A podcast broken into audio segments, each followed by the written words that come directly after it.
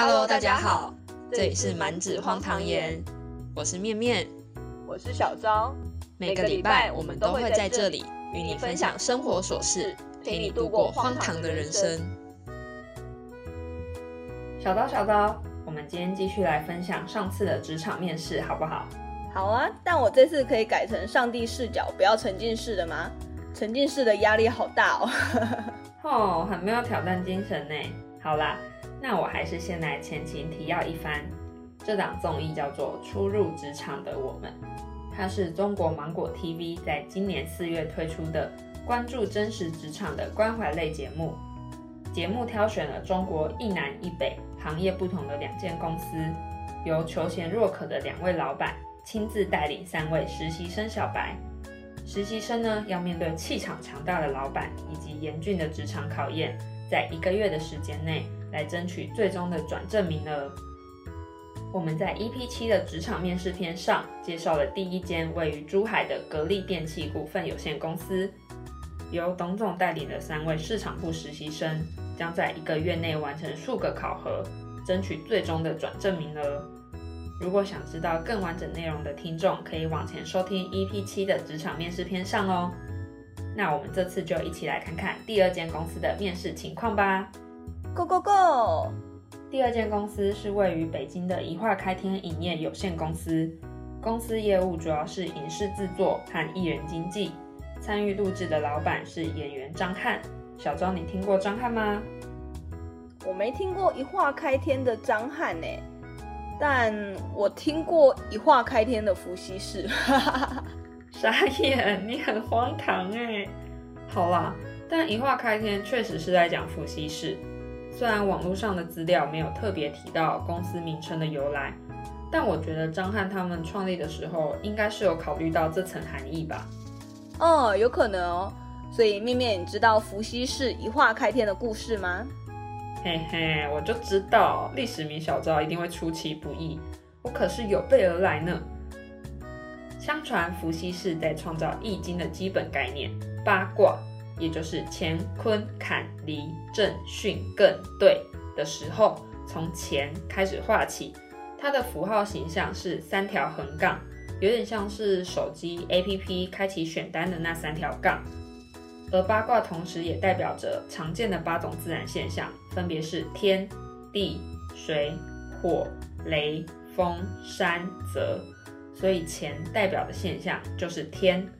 当伏羲氏画出乾卦的第一画时，他便开创了八卦解释世间万物的体系，所以后人们才会说伏羲氏一画开天。哎呦，不错哦，面面有做功课哦。当然，好啦。在进入正题之前，我也简单介绍一下张翰吧。张翰毕业于中央戏剧学院的表演系，他出名的契机是因为二零零九年演了一部《一起来看流星雨》的男主角慕容云海。这部戏其实是改编自日本的漫画《花样男子》，台湾2001年的偶像剧《流星花园》也是改编这部漫画哦。虽然我小时候没看过《流星花园》啦。但那首歌真的是非常洗脑跟朗朗上口，还有那句经典名言：“道歉有用的话，要警察干什么？” 糟糕，是不是步入年纪了？哎，原来这是《流星花园》的经典台词哦！我是从网络梗图认识这句话的。哎，啊，我想起来了，我在《少年四大名捕》这出剧看过张翰，而且《少年四大名捕》这出剧的男生角色都好帅哦。推荐大家有空可以去看看。哎，怎么变成在推荐别部剧了？给我回来！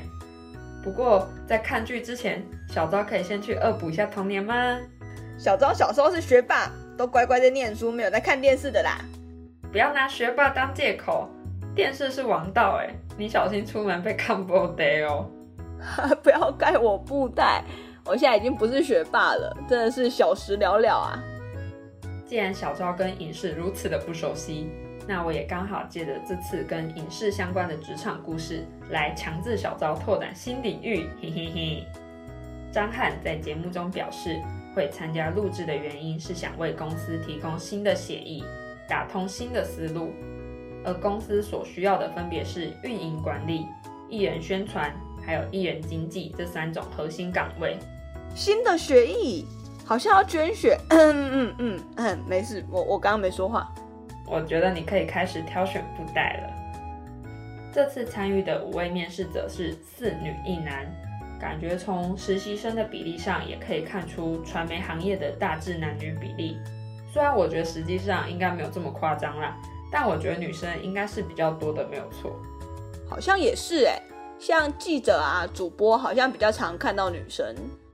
这次的面试空间是公司办公区域旁边的一块方桌。平常可能也是拿来当做开会使用。我觉得整体氛围相较于董总公司的面试轻松一点，但只要是面试，都还是会让人觉得紧张跟可怕啦。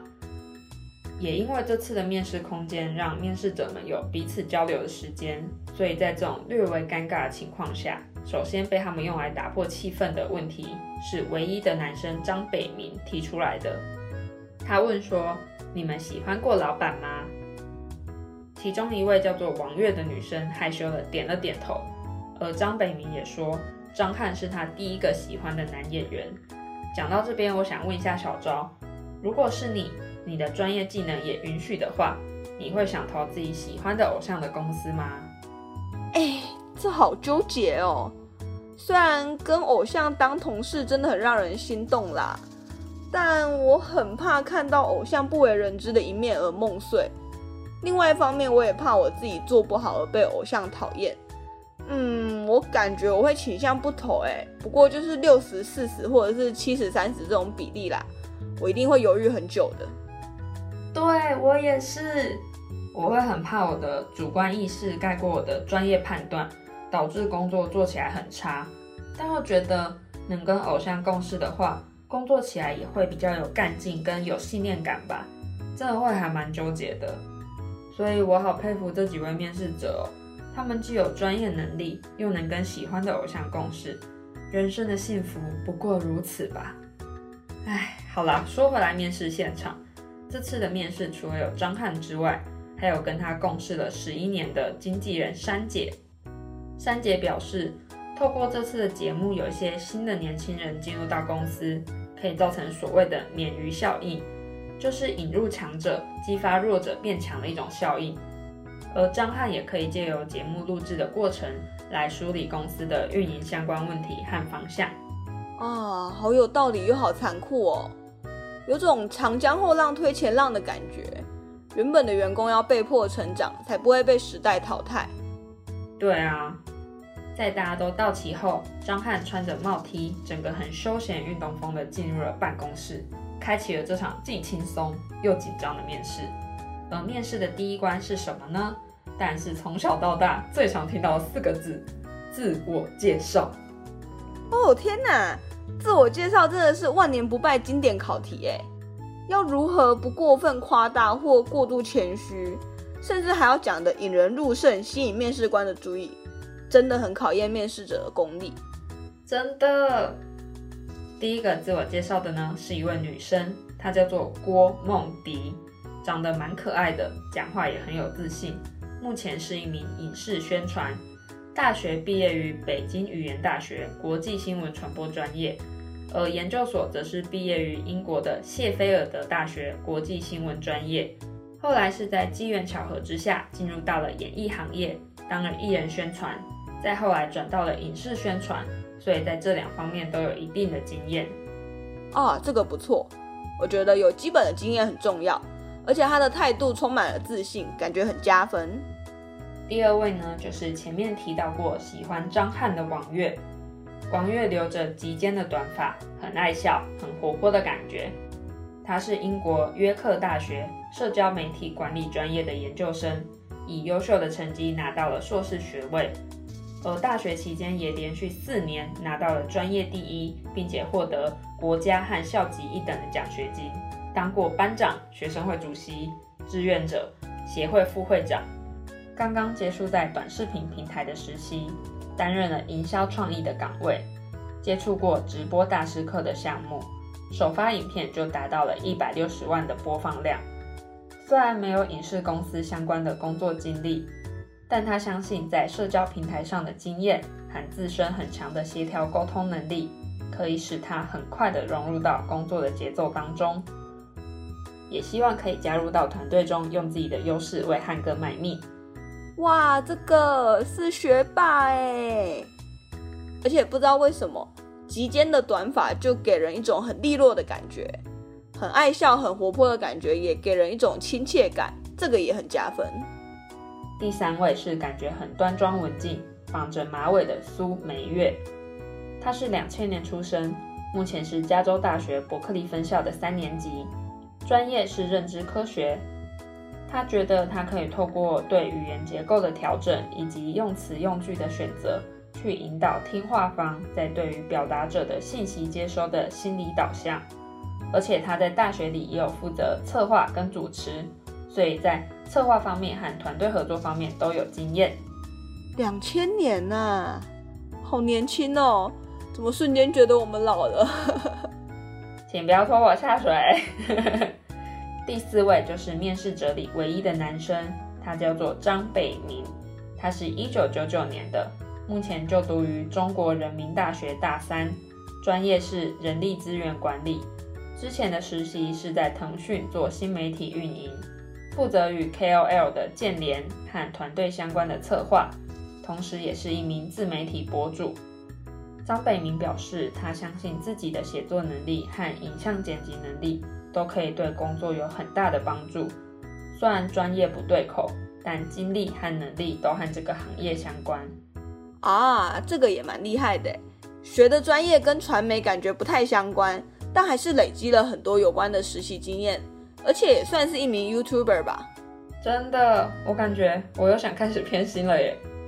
不过也因为他说自己是自媒体博主，所以张翰就问他说：“那你五年之内的目标是什么？”而张北明也很真诚地回答说：“自己职业的最高规划是开一家自媒体公司。”张翰就问说：“所以你来这里是来过渡的吗？”啊，这根本是自杀式的回答吧？可以这样回答吗？感觉我心脏都要跳出来了。真的，我在看的时候有够紧张，想说他是不是死定了。但张北明还是很真诚的回答说，因为想在年轻的时候多多尝试，才能找到最喜欢的专业，算是有惊无险的度过了这道送命题吧。这个真的紧张哎，不过我觉得应该是他的真诚的态度打动了人。最后一位呢，是戴着眼镜、长头发。感觉很稳重内敛的女生，她叫做张安，专业是新闻专业，在大一的时候参加了里约奥运会的项目，大二大三在新民晚报当了实习记者，负责电影节、电视节的活动，大四当了模特经纪，开始累积品牌客户资源，毕业后来到北京，主要做项目策划，像是招商方案，在艺人宣传、艺人经济方面也都有涉及。张安说，他是会自己主动去做一些事情，会给自己列 KPI 的人，而且也会给公司主管提建设性的意见。张翰听完便问张安说：“你会如何解决工作中的焦虑呢？”张安说：“他会一个人承受，自己消化，是会在工作上情绪勒索自己的人。”感觉张安真的超拼的。那小昭，如果是你会如何解决工作中的焦虑呢？哇，你说他会一个人承受工作中的焦虑啊？这我不行哎，我是会被压垮的那种人，所以我很需要同事或者是朋友来陪我聊聊，帮我化解人生的烦恼。哎，刚刚这段是不是偷偷植入我们上礼拜聊的工作上的烦恼？哈哈，如果上个礼拜错过这集的人，待会听完之后呢，可以再去上一集 EP 八化解人生烦恼的八大练习听听哦。其实张翰之所以问出这个问题，是因为他觉得张安比较偏向经纪人，而经纪人本身需要很强的情绪管理，才不会影响到艺人或是在处理事情上过于情绪化。哦，原来如此。结束了一轮自我介绍后，三姐说今天的面试就尽可能轻松一点，所以我们来玩个小游戏。小周，你玩过奖金力然后折手指的游戏吗？嗯，没有哎。折手指是要干嘛？把面面的手指折断。你不但选好了吗？真的是要给我去恶补很多东西耶？怎么会没有听过？讲经历折手指，就是你讲出一件事，没有这个经历的人需要折一根手指，先把五根手指都折完的人就输了。所以珊姐是想要透过这个游戏来更认识这五位面试者有没有什么过人之处，同时可能也可以观察一些反应或个性吧。哦，我看过的是没做过某一件事情的人就罚一杯酒，感觉跟这个有一点像吗？但未成年不能喝酒啦。感觉折手指也蛮有趣的，之后有机会的话可以来玩玩看。好啊，我们之后来玩玩看。他们的折手指游戏从郭梦迪，也就是最早自我介绍的女生开始。她说，在之前参与过的电影项目里，负责了主演艺人的统筹对接，所以一次性对接过八个艺人。而王月则说，他发布的影片以五千万的播放量登上了短视频平台的热搜，也有被一些官方媒体转发。王月的影片其实就是拍摄了爸爸从家乡到上海租屋处看他的时候。因为心疼他在外打拼的辛苦而落泪，这样的内容虽然很简单，但是却很真实，让人很有共鸣，所以才会那么打动人。张安则是有一年拓展了四千家以上的品牌客户，我个人觉得张安真的很勇敢诶，要去跟那么多人聊天和打好关系，真的需要很强的抗压性跟勇气耶。然后苏梅月说，她十五岁的时候获得了青少年艺术体操锦标赛的铜牌。天哪，他们也太可怕了吧！要是我跟他们一起面试，我应该全部的手指都折光了，还讲不出来。没错，张北明跟你感到一样害怕，他甚至都想说他是男生了。哈哈哈哈最后他说了，他经营自媒体平台，在一年内做了十万加的粉丝，并且没有掉粉。小昭，我们要向他看齐。哦，这好强哦！那说到这个，我们只好再强行置入一下了。哎，我们满纸荒唐言的 IG 也需要大家多多关怀哦。如果喜欢小昭跟面面胡言乱语的话，也请大家帮我们追踪起来。Podcast 也要请大家多多订阅哦，麻烦大家了。等等等等等等一下，今天的置入会不会有点太多了？厂商干爹，您有看到我们吗？我们这里也可以置入您的商品哦！天哪，你今天也太荒唐了吧！我等等去帮你买药。哎，好啦，回归正题，其实这就相当于让这些面试者们每个人说一件厉害的成就嘛。是没错，但也要有成就可以说啊。其实我觉得，不管最后进的是谁，他们面试的状态和经历都很厉害，好让人敬佩。真是望尘莫及啊！那小周，你要来猜猜看，最后张翰会选哪三位实习生进入公司吗？听到这边的大家，如果你是张翰，你会选择上面五位中的哪三位呢？可以一起来猜猜看哦。呃，如果我是面试官的话，呃，我会先选那个男生张北明，跟呃。呃，一开始也说喜欢张翰的那个女生王月，感觉，嗯，原因是因为我觉得张北明他好像还蛮擅长于讲一些就是幽默轻松的话来缓和现场的气氛，算是很会看脸色、看场合说话的那种人吧，就觉得他比较擅长于随机应变。那另外一个我选王月的原因是，呃，因为他还蛮专业的，学经历很丰富。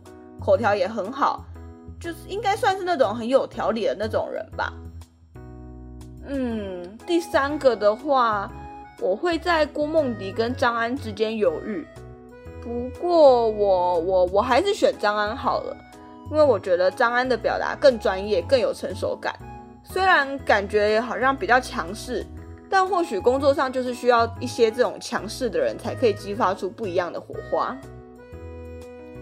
我自己会觉得郭梦迪相较起来是比较柔弱的感觉，虽然我刚刚知道他就是曾经一次性的对接八个艺人，这部分真的很厉害，但呃，就是嗯，如果一定要淘汰人的情况啦，我当然是呃优先选择张北明、王月跟张安。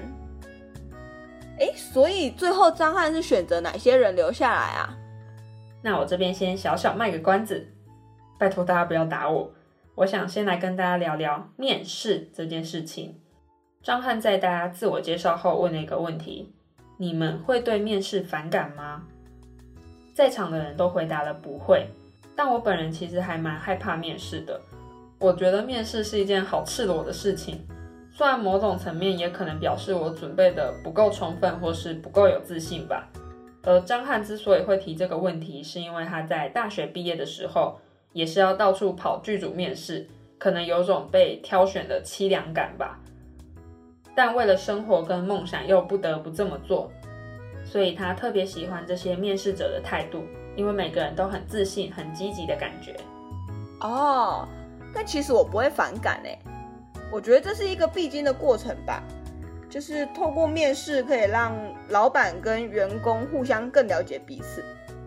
虽然得知自己被淘汰的那一刻多少会有点低落啦，但如果是因为自己不适合这间公司而被淘汰，我觉得早点离开会比较好，也不用浪费彼此的时间。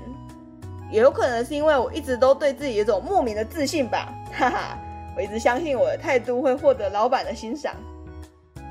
呃，我我我是不是又要被盖布袋了？没错，你很有自知之明。虽然面试自信的部分值得小小看起一下，但其他部分就先 pass。说回面试结果，在珊姐跟张翰离开现场去小房间讨论后，回来宣布残酷结果的人是珊姐。第一个被宣布的是。噔噔噔噔噔噔噔噔噔噔噔！郭梦迪就是第一个自我介绍的女生。其实我看到的时候还蛮惊讶的，我还以为她会留下来。珊姐对她说：“职场有些事情的发生都是猝不及防的，期待以后在其他工作场合遇到你。”而张翰之所以没有选择郭梦迪，并不是他不优秀。只是因为他的属性刚好跟公司里原本的宣传策划有所重叠，所以才没有选择他。哦，虽然我刚刚也没有选择他啦，但我觉得他的能力其实也蛮强的，长得也可可爱爱的。嗯，不过经纪人珊姐讲的也是很有道理啦，只能说职场真的很残酷啊。而第二个被宣布的是苏美月，就是学认知科学的文静妹妹。因为他前面说自己的未来目标是想要做主持人，先做幕后呢，是为了有所积淀、有所磨练。而张翰也认为，比起做幕后，他可能更适合直接朝着主持人去发展，所以就把他推荐到芒果 TV 的平台去当签约的主持人。棚内嘉宾这时候认为这算是给他一个台阶下，但我觉得就算真的是台阶，这台阶也太好了吧，根本人生贵人哎。哎，真的不知道这是暗装还是真的哎。如果是真的话，那苏美月也太幸福了吧！真的是说在这边要恭喜小昭，居然全部猜对，你好适合当面试官哦。不知道大家都猜对了几个实习生呢？最后入选一化开天影业有限公司的三位实习生就是王月、张安跟张北明哦。我已经开始期待他们之后的考核任务还有团队合作了。耶，有没有工作是负责当面试官的？哈哈，我觉得我好适合哦。你可能比较适合去签大乐透吧，中奖了要记得分红哦。好啦，那也是时候来总结总结今天的职场攻略重点啦。第一，专业对口未必旗开得胜，实操和经验也同样重要。对，就像那个男生张北明一样，虽然念的不是传媒相关的专业。但透过自学的方式去精进自己的能力，跟累积自己实际操作经验，有时候可能会比相关专业的更具有竞争力。所以呢，也不用被太多条条框框绑架。重点呢，是你有没有实际的去行动。第二，人无我有，人有我优，要打造独特且不重叠的面试优势，这样才可以在玩折手指的时候赢过别人哦。哎，没有啦。这样才可以让自己呢有不可替代性。哎，虽然有点残酷啦，但只有在你拥有那个独特而且不可替代的优势的情况下，你才可以避免被淘汰。第三，给出无限的可能和迎接挑战的决心，更容易引发老板的期待哦。嗯，这边有点像我们上次说的，真诚的态度是面试的第一要素。所以我觉得。最基本的第一个呢，一定要保持微笑，然后啊，也要让面试官看到你坚定的决心，感觉好像天塌下来你都会扛起来，这样会更容易打动面试官。天塌下来也太夸张了吧？那最后再分享一句观察员的话送给大家：每个人初入职场的时候都会有比较难的地方，但是我们还是要坚持下去，一往无前的向上冲吧。那今天的职场故事就先告一段落啦，下次会来跟大家聊聊珠海组，也就是第一间公司三位实习生的第一次考核任务。欢迎大家继续来听职场小故事，并且跟我们聊聊天哦。如果喜欢我们的话，可以追踪我们的 IG，并在 IG 留言跟我们分享你的心得跟最喜欢的实习生。啊，IG 的连接我会放在资讯栏，或者搜寻“满纸荒唐言”就可以找到我们啦。欢迎来跟我们互动哦。拜拜，拜拜。